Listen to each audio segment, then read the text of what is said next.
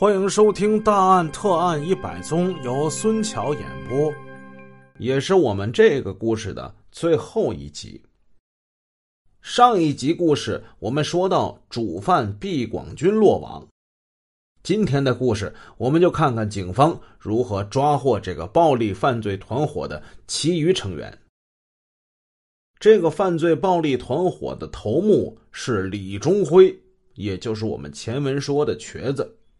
八月二十七号，毕广军向他说了，王勇在沈阳好像是出事了。打这儿开始，所有的成员都进入极度恐慌的状态之中。等了一天，到了二十八号，王勇果真是没有回来。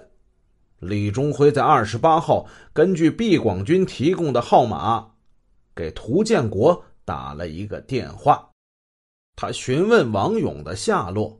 虽然涂建国同样以巧妙的回答暂时稳住了他，但是王勇过了好几天却一直都没有返回长春，使他确信王勇是真的出事了，而且这事儿还不小。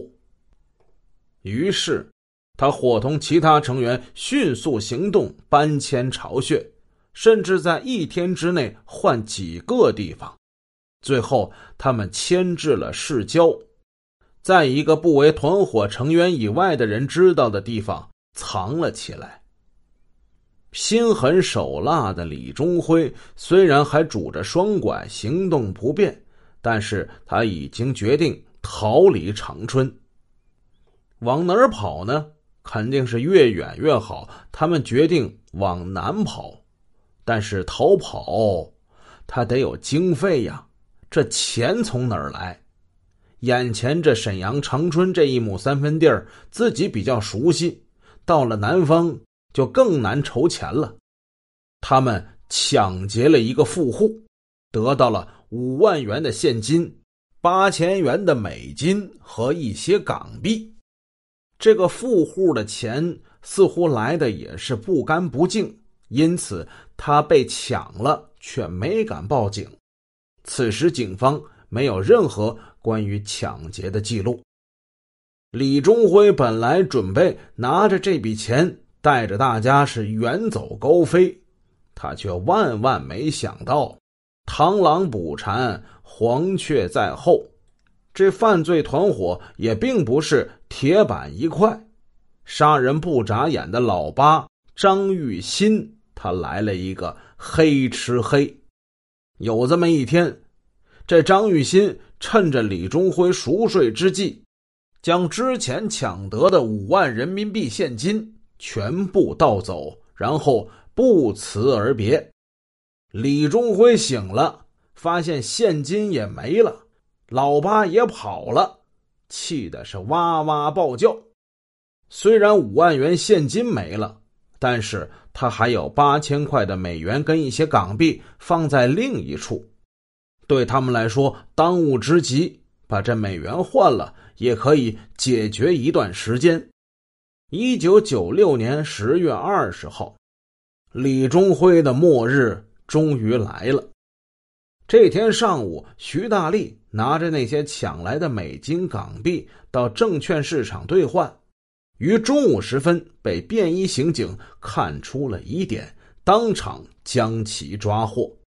南关区公安分局通过对徐大力的审讯，得到了九针未果的持枪杀人抢车暴力团伙主犯李忠辉以及姚立军、马业文等人的藏匿之处。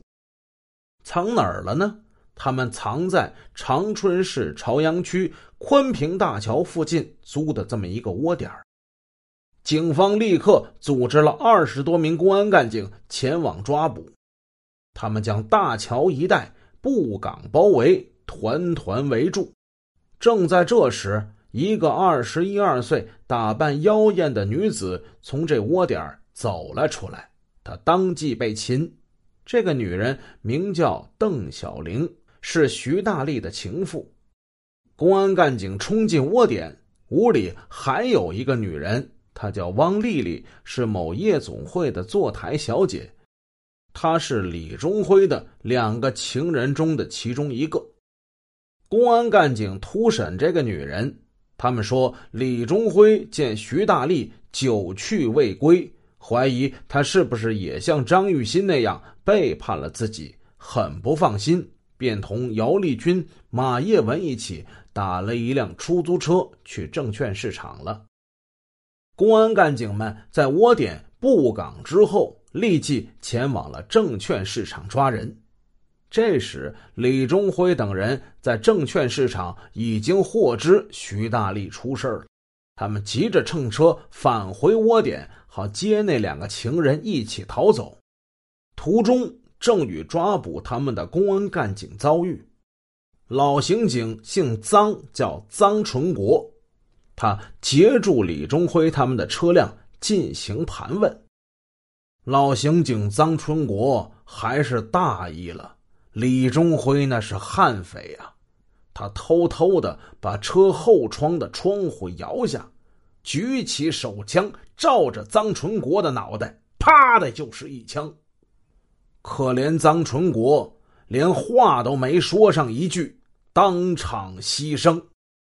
李忠辉杀红眼了，用枪逼着司机的脑袋，让他驾车飞逃。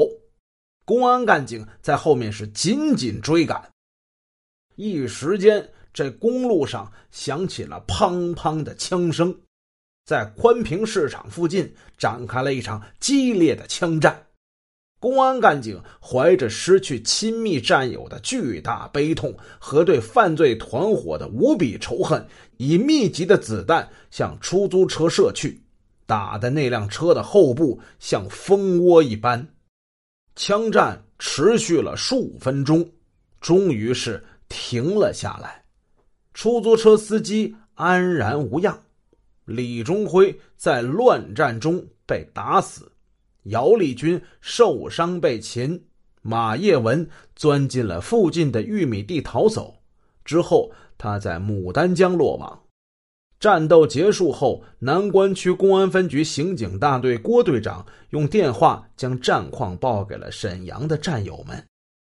王洪泽、刘小红、苑伟等人听后，连连的慨叹：他们为长春市的同行们在战斗中取得的胜利，特别是击毙了罪大恶极的李忠辉而感到高兴，但同时。也为臧纯国同志英勇牺牲深感惋惜，罪恶满盈的犯罪分子又欠下了一笔血债。长春警方乘胜追击，除主犯张玉新在逃之外，目前已将这一持枪杀人、抢车暴力团伙的犯罪成员们一一抓获，押上了人民法庭的被告席。等待他们的将是正义的审判。